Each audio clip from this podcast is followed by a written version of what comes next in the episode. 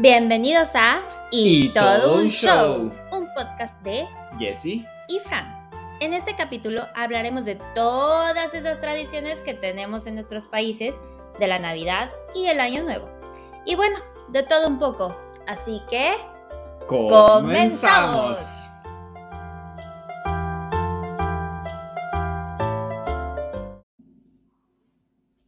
Hola Fran, ¿cómo estás? Hola Jesse. ¿Cómo estás? Todo muy bien. Bienvenidos otra vez a Y todo un show. donde esta vez hablaremos, como ya dijimos, de las costumbres venezolanas Y de las mexicanas. de la- en la Navidad y el Año Nuevo. Me parece perfecto. Primero que nada, a mí me gustaría preguntarte, Fran, ¿tú conoces lo que es el Adviento? ¿No? ¿Qué es el Adviento? Bueno, el Adviento es lo que es en la religión católica, que es una de las tradiciones. Bueno, paréntesis. México es un país más católico que otra religión. O sea, predomina la, rela- la- la religión católica. Entonces, en el Adviento son esas coronas que no sé si te acuerdas que ponen en la Navidad, que tienen como las guirnaldas Sí. y todo, y cuentan con cuatro velas. Entonces el Adviento se celebra antes de la Navidad y empieza en el primer domingo de Adviento, que este año fue el 27 de noviembre. Se supone que son los domingos antes de la Navidad. ¿En Venezuela lo celebran? No, no, bueno, no que yo sepa. Yo cabe recatar que posiblemente soy un mal ejemplo de venezolano y muchas costumbres de repente no las conozco del todo, pero daré eh, lo que más o menos, o hablaré de lo que más o menos hacía mi familia en esta fecha festiva. Muy bien. Y bueno, realmente el Adviento es para la preparación para el, el nacimiento de Cristo. Que bueno, que todos, todos lo celebramos el 24 de diciembre, pero realmente el día eh, no es ni en diciembre. No, Sí. bueno. Pero no nos pongamos en temas bíblicos. Según Jesús nace en Junio. junio, Junio. y la fiesta fue movida para, o, o su cumpleaños fue movido para solapar con una fiesta pagana para poder tener mayor cantidad de seguidores. ¿Y tú sabes cuál es la fiesta pagana? No, ¿cuál es? Creo que es la que se- es de Alemania, la que se llama Clownbach, la Clown, no sé, no sé alemán, Clownbacht. Deberíamos haber hecho nuestro research. Estoy segura que es Clownbacht, pero la verdad es que no sé alemán. Bueno, el punto es que en Venezuela ya desde como octubre, finales de octubre, ya empiezan a poner cosas de Navidad. En en serio. los centros comerciales, ponen sus lucecitas, ponen los arbolitos. Creo que en otros países, por ejemplo, como el 31 de octubre es Halloween, creo Ujú. que la gente espera que termine Halloween para empezar a poner Navidad. Pero en Venezuela no se celebra mucho Halloween, así que pues, un poquito antes la gente empieza a poner la Navidad. En México hay personas que no celebran Halloween, pero hay que pero nosotros con nuestra tradición del Día de los Muertos, pues obviamente esperamos hasta después del 2 de noviembre, que es realmente el 3 de noviembre, cuando la gente decide eh, poner la Navidad. Pero en lo personal, en mi casa, en mi familia y de las familias que yo conozco, empiezan desde el primer domingo de Adviento. Es por eso que te preguntaba si sabías Claro. lo que es el Adviento.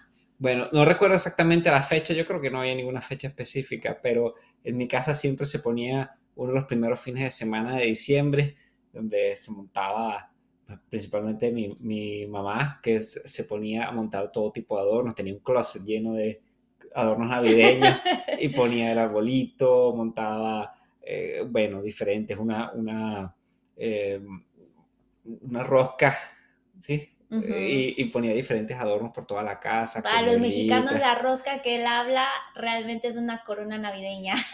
Eso, eso. La otra tuvimos una discusión sobre esto. Exactamente, fue así no como, es que la rosca, y yo, que la rosca es de Reyes. No, no, la rosca, la rosca que se pone en Navidad. Y yo, ah, sí, en Reyes. y bueno, resultó ser que era la corona, de, de- la corona navideña slash la corona de Adviento en ciertas formas. No sé, es algo complicado esto de las tradiciones en cada uno de los países, porque siempre uno piensa que, que por ser Latinoamérica tenemos tradiciones muy similares. Claro, son similares, pero realmente no son iguales. Claro, este, bueno, y hablando de eso, ahora que me acuerdo, mi mamá ponía el arbolito. Claro, nosotros, no- nosotros ayudábamos a decorar todo el arbolito y mi mamá dejaba unas eh, bolitas y, adornitos especiales para que cuando nuestros amigos y vecinos viniesen, les, les mandaba poner una a cada uno. Ay, qué buena onda. Bueno, en mi casa no, en mi casa mi mamá nos ayuda, o sea, más bien, éramos nosotros, todos, mi mamá, mi hermano, a veces mi papá y yo, que poníamos el arbolito. Y este, me acuerdo perfecto que mi mamá, o sea, antes era árbol, árbol fresco, eh, pino, pino fresco. Entonces me acuerdo que lo compraban y todo eso, pero después, o sea, era como demasiado el estar limpiando todos los días el pino que Sí, soltaba sí. las hojas y todo, y como, a ver, que el pobre pino ya, está- ya fue cortado, entonces se va ya para cuando llegaba Navidad y con tanta luz y con tanto adorno y el pobre pino ya va más seco que, que cualquiera, ¿no? Entonces, No, en mi casa se llegó a comprar uno grande, sintético en algún momento y bueno, se usó por años. ya, por ese, años. ese es el que iba, mi mamá después dijo, vas. Y ese arbolito estaba llenísimo de polvo en el closet, pero bueno, se usaba todos los años. Igual mi mamá, mi mamá sacaba el árbol de Navidad gigantesco, de, era más, o sea, literalmente para adornarlos nos, subí- nos teníamos que subir escaleras, nosotros vivíamos en una casa, eh, hemos vivido en muchas casas, pero de la que ahorita tengo la imagen era una casa de dos pisos, y nos teníamos que subir la escalera para poder eh, eh, terminar de armar el árbol, porque pues no- era tan grande que no se podía. Y ya después de todo el polvo y todo Uf. eso, pero ahora que dijiste que tu mamá eh, abría como un closet, este, que sacaba todos los adornos, espera, mi mamá hacía exactamente lo mismo, pero es que eso no es todo. ¿Sabes qué hacía? Ni siquiera ocupaba los mismos adornos del año pasado. Siempre compraba nuevo. Entonces yo no sé por qué, yo no sé para qué guardar, no. Eh, mi mamá siempre ha sido muy creativa y le han siempre le han gustado mucho las manualidades. Entonces lo que ella hacía era eh, reutilizar, por ejemplo, las guirnaldas y todo eso y de repente hacer todas las manualidades como los moños, las esferitas y todo eso de diferente color. Entonces nos íbamos a las tiendas parisina, que así se llaman las tiendas allá en México. Así. Parisina. Supongo que de París no tenían nada. No, Está bien, está bien. pero nos íbamos a las tiendas parisinas y comprábamos todo lo que, lo que mi mamá quería y bueno, y siempre decía un color diferente, mi mamá es amante del rosa, entonces fueron como tres navidades viendo mi casa completamente rosada. Y, y tú sabes, bueno, los que no sepan, el, a mí el rosa no es mi, uno de mis colores favoritos, entonces era como de mamá, pero bueno, la verdad es que al ser tan amante de las, de las manualidades, le queda increíble la decoración. Aparte era de las típicas, parecía de esas casas gringas que ves en, en las películas, que ponían como las 50 mil luces, el inflable, el este, aquello, y parecía que, o sea, mi mamá se rayaba con la decoración navideña. Era wow, wow, wow, wow. Y la verdad es que quiero hacerle la competencia.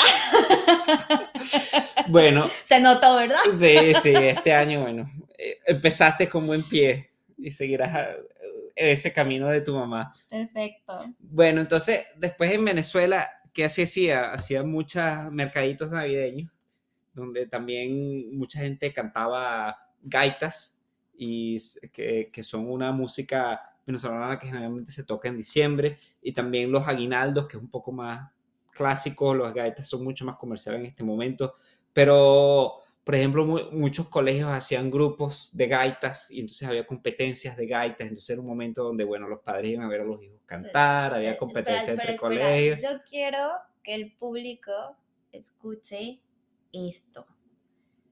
Esto, señores, es una gaita navideña.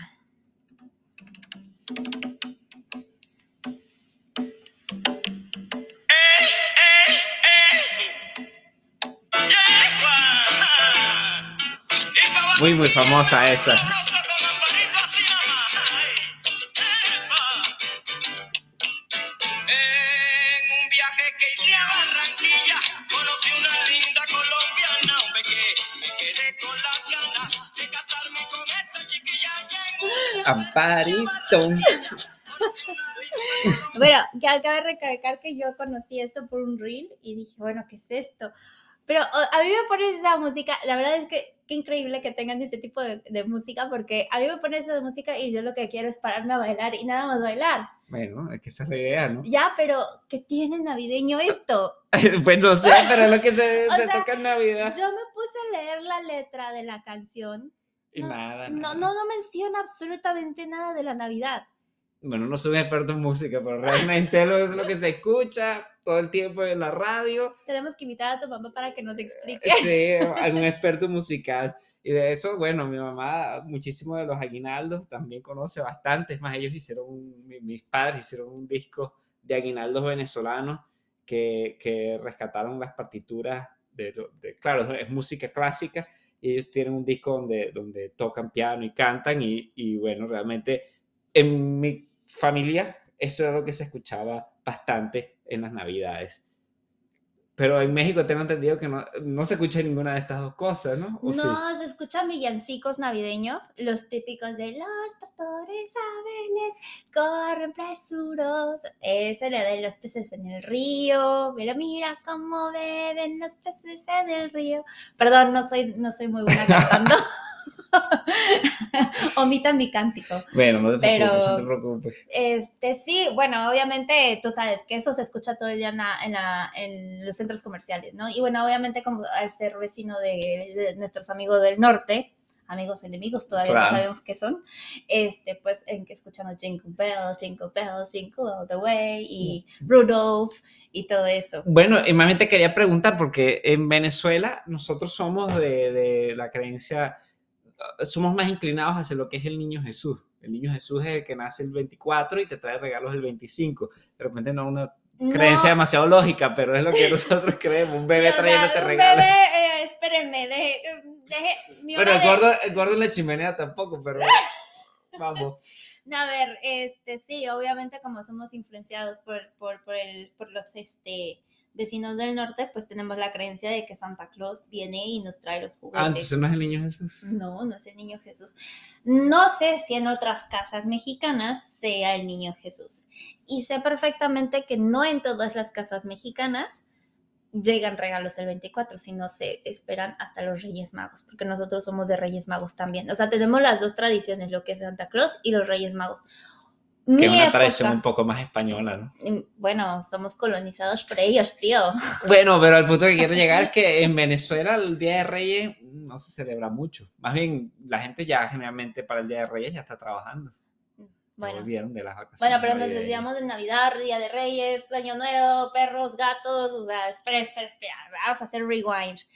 Eh, algo que me gustaría mencionar, porque yo estoy segura que cada, un- cualquier mexicano que nos esté escuchando dice, ¿por qué no menciona las posadas? Las posadas. ¿qué son las posadas? A ver. Las posadas son las fiestas que se hacen para, eh, para llegar a la Navidad. Ok, Empiezan el 16 de diciembre ok. y terminan el 24 de, eh, de diciembre. ¿Y qué se hacen en ellas? ¡Fiesta! Drogas, alcohol y no es cierto, rock and roll. No, no, no, pues obviamente se hacen cantos, eh, hay piñatas, porque vamos a Mm, hacer piñata. dato cultural acerca de las piñatas. Las piñatas son en forma de estrella. Las tradicionales piñatas son hechas de barro, son hechas de barro y en forma de estrella. Pero la estrella tiene que tener siete picos, ¿Por qué? Porque son los siete pecados capitales. Mm. Entonces nosotros nos preparamos para la Navidad, para el nacimiento del niño Jesús, del niño Dios, de Jesucristo, de como le quieran llamar. Eh, entonces, pues nosotros rompemos la piñata porque estamos haciendo una alusión, al, no, alusión, Sí. bueno, sí, a, a romper, a tirar los, todos los siete pecados capitales. Y pues, cuando rompemos la piñata, generalmente tú has visto piñatas en, en fiestas de niños. Sí, sí. Bueno, fiesta. dulces, muchos dulces. Bueno, en, en, en México, en las posadas, las piñatas contienen eh, fruta típica de, de la temporada. Jícama, eh, mandarina. Saludable, pues. Súper saludables, ¿no Fit. sabes? Es que somos fits en México. Sí, claro. Porque no comemos ni, tacos, ni garnachas, no, no, no, para nada. Entonces, pues obviamente estas este, piñatas, pues tienen como algo muy, muy es, una, es un símbolo cultural mexicano súper tradicional, o sea, tan tradicional que se ha ido por todo el mundo para las fiestas de niños. Claro. Entonces, este, bueno, este, estas, estas piñatas pues tienen, como te digo, jícama, lima, caña de azúcar, mandarina, naranja, cacahuates y algunos que otros dulces. Eso es lo que tradicionalmente se hace. Pero obviamente cuando un niño va y rompe la piñata y le cae jícama, mandarina, Está esperando el dulce. Está esperando el chocolate. está así como de, ¿y mis dulces? Entonces siempre hay una, hay- tenemos un canto de, eh, que, te lo cante el día de tu cumpleaños, no sé, Ah. dale, dale, dale, no pierdas el tino, porque si lo pierdes, pierdes el camino, ya le diste una, ya le diste dos, ya le diste tres y tu tiempo se acabó. Ok. Y entonces, eh, justamente en las piñatas de la este, de las posadas, siempre cantamos una canción que dice la piñata tiene caca, tiene caca, cacahuates de a montón. Bueno, ya sabes, cosas tontas, pero súper divertidas. Y bueno, y como te digo, la, es un- una representación de los siete pecados capitales, que bueno, son la soberbia, la avaricia, la lujuria, la ira, la gula, la envidia y la pereza. Yo nunca rompo la de la pereza y la gula. no es cierto, es broma. Bueno, la gula yo también te, te llevo a la par. Y bueno, también durante las posadas tenemos lo que es el, tra- el tradicional ponche, el ponche de frutas. Y en el ponche de frutas, bueno, obviamente a los niños se les da de frutas. Y los adultos, pues, utilizan este... Un poquito de tequila, supongo. Clas, el cla- le decimos el clásico piquete, que tiene un poquillito, un poquito así, poquitito de tequila. Habrá personas que le pondrán ron, pero que alcohol lleva alcohol, aunque sea el etílico del 96. y bueno, y las letanías, que es el canto para pedir posada Ok. que, bueno, eh, consta de que las personas, se, esa- mientras están las posadas, todo, pues, las personas se separan, unas quedan adentro, otras quedan afuera, y es la letanía que supuestamente se le hace de que Jesús, digo Jesús, José y María van buscando un lugar para, de, porque el niño Dios va a nacer. Claro. Y bueno, hay un- también un canto que no lo voy a cantar porque qué vergüenza. Y aparte es larguísimo, pero estoy segura que todos los mexicanos se, se acordarán de entre santos peregrinos, peregrinos. Y bueno, esas son las posadas. Bueno, en, en Venezuela no tenemos ese tipo de fiestas así. Como te dije, hacen mercados navideños y, y generalmente se, se toca mucha gaita, bueno, muchas veces se canta y, y también al final termina siendo una fiesta y por supuesto siempre es una época de muchas fiestas de fin de año, los trabajos andan haciendo fiestas, los colegios andan haciendo fiestas, las últimas semanas, bueno, vas de una fiesta a la otra. Pero durante el mes de diciembre, eh, las familias en diferentes momentos de- del mes eh, se reúnen, es muy tradicional esto, para hacer lo que son las hallacas. Las hallacas es un Mm. plato navideño venezolano que, Que ya lo has probado. tamal.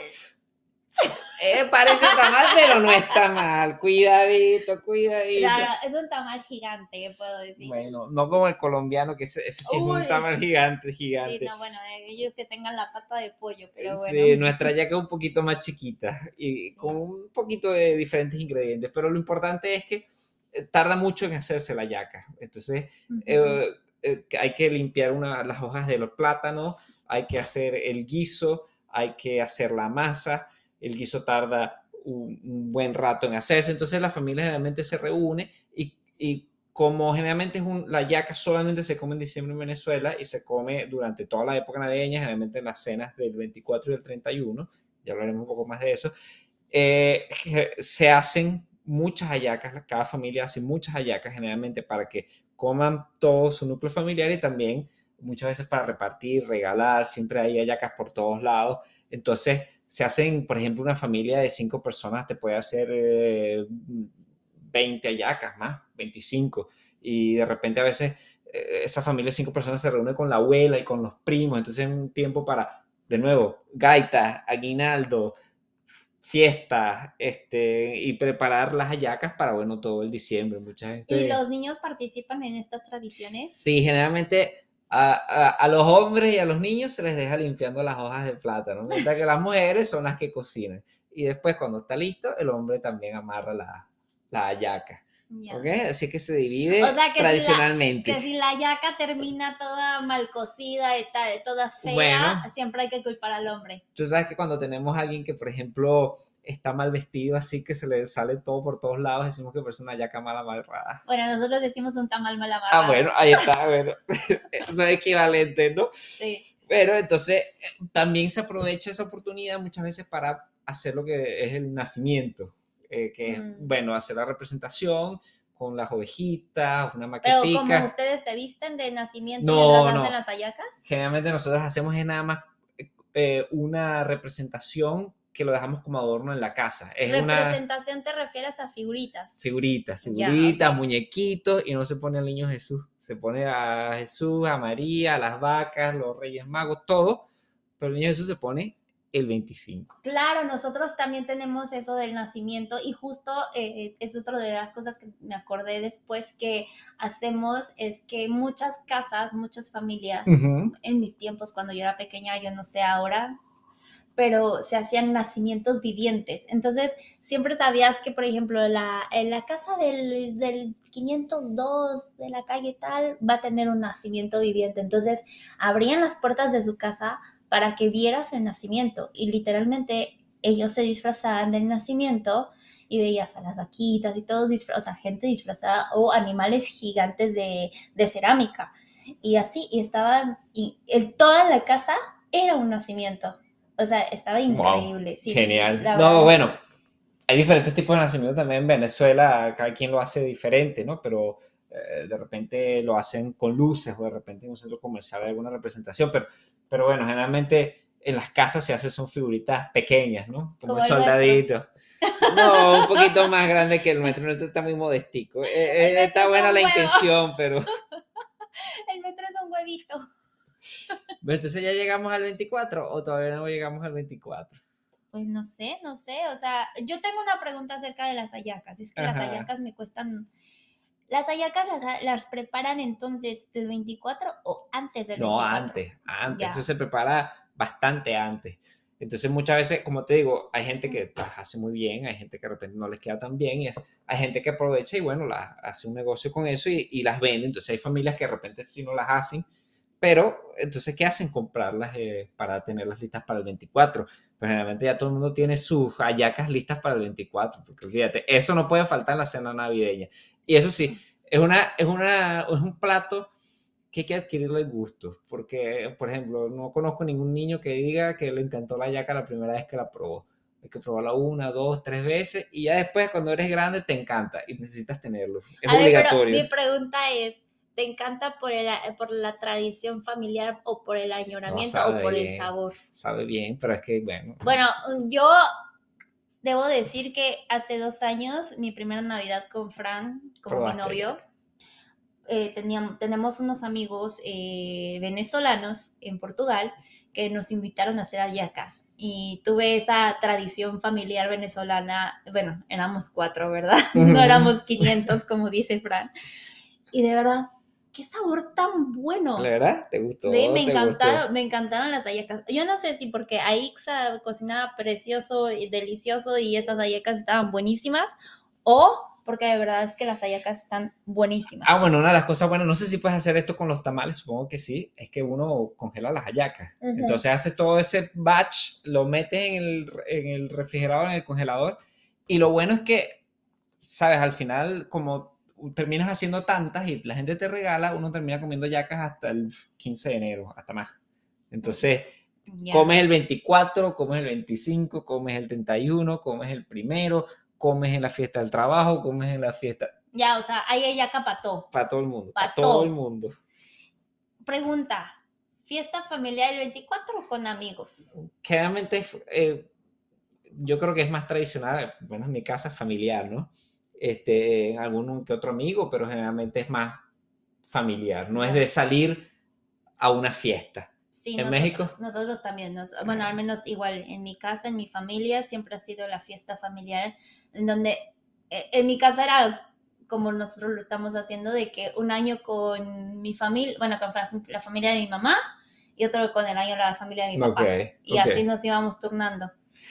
Y, y, por ejemplo, ¿qué comida navideña? A ver, yo empiezo.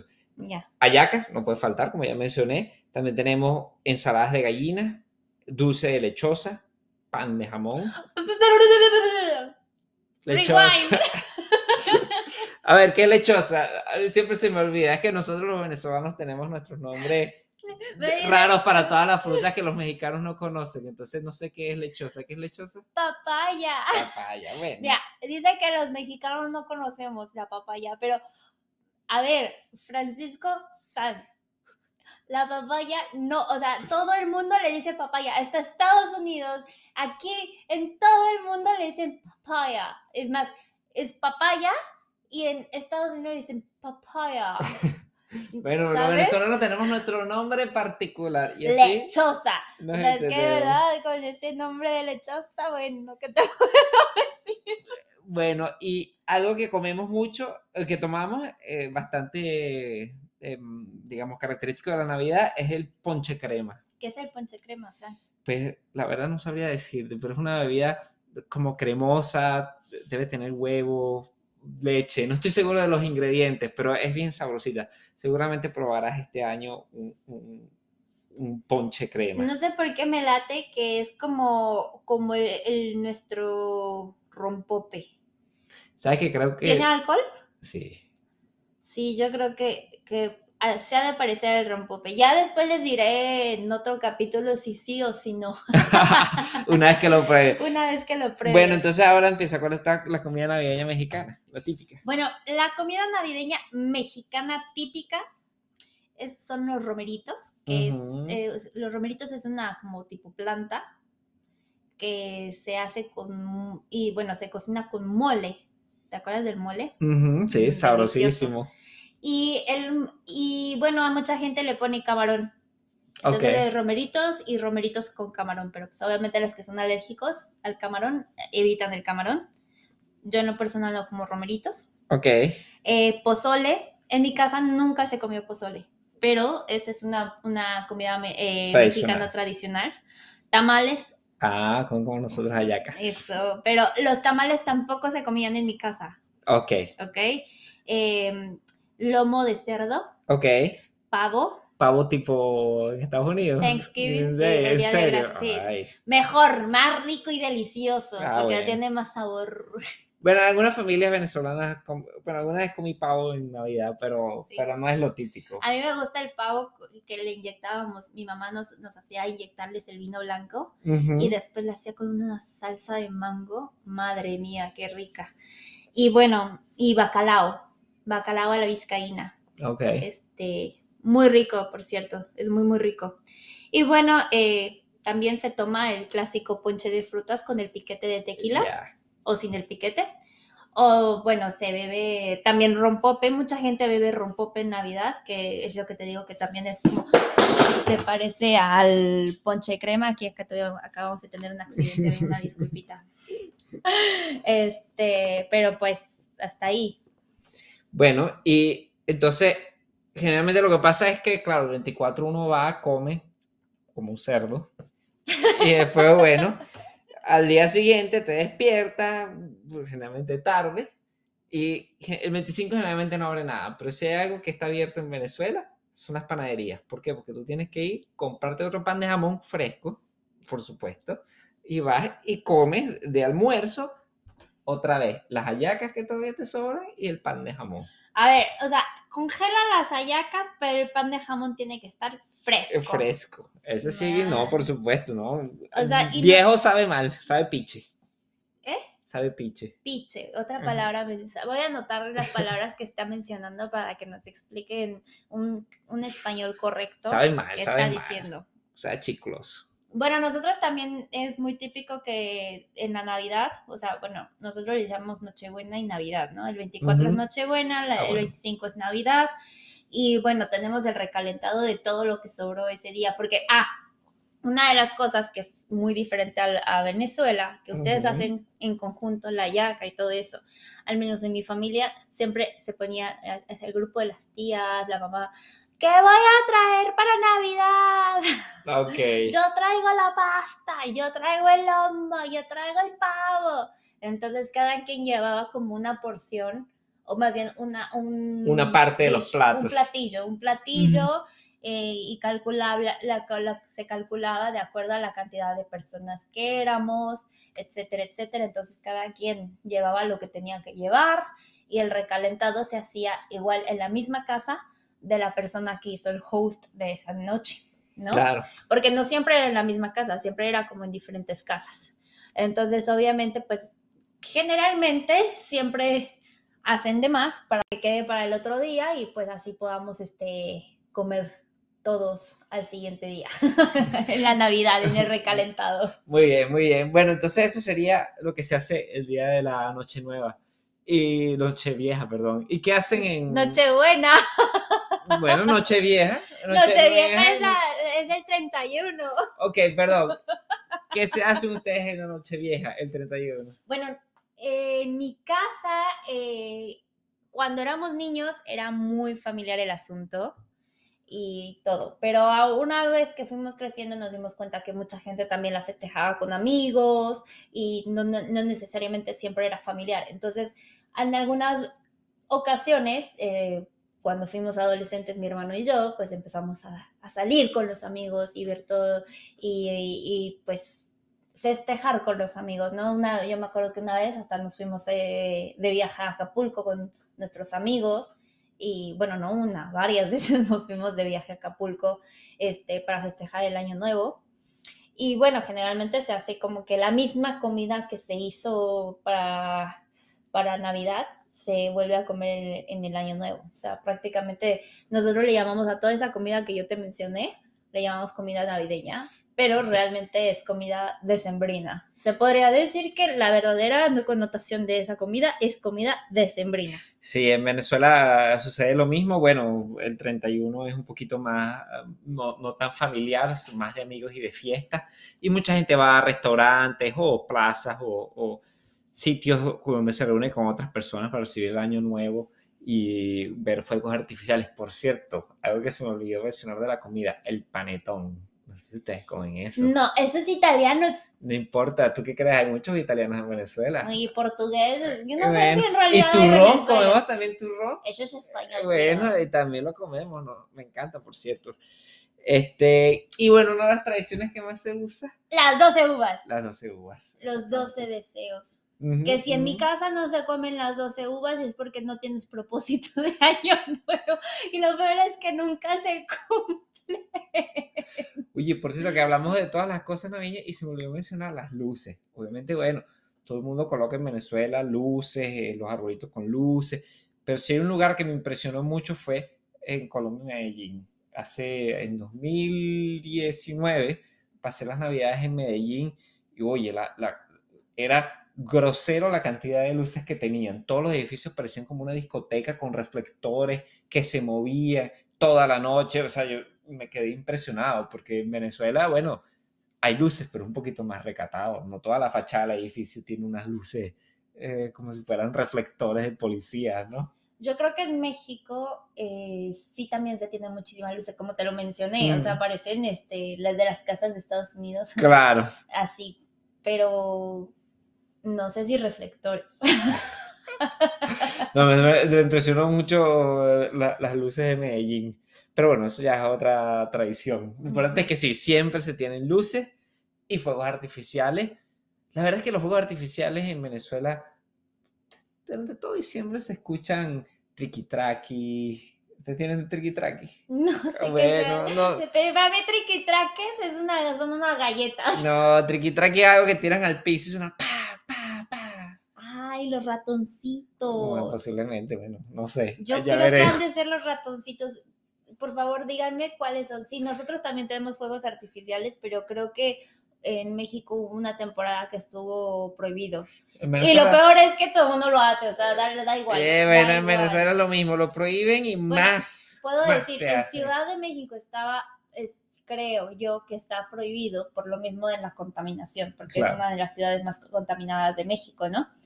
Pero pues, o sea, el, el atractivo, por ejemplo, de en Acapulco es ir a ver los fuegos artificiales al mar. Claro. Pero yo supongo, eh, depende, porque, bueno, ahora que hablamos de eso aquí en Londres, ellos, eh, las personas de a pie no pueden lanzar fuegos artificiales, eso está prohibido. Y se tiran fuegos artificiales en sitios muy...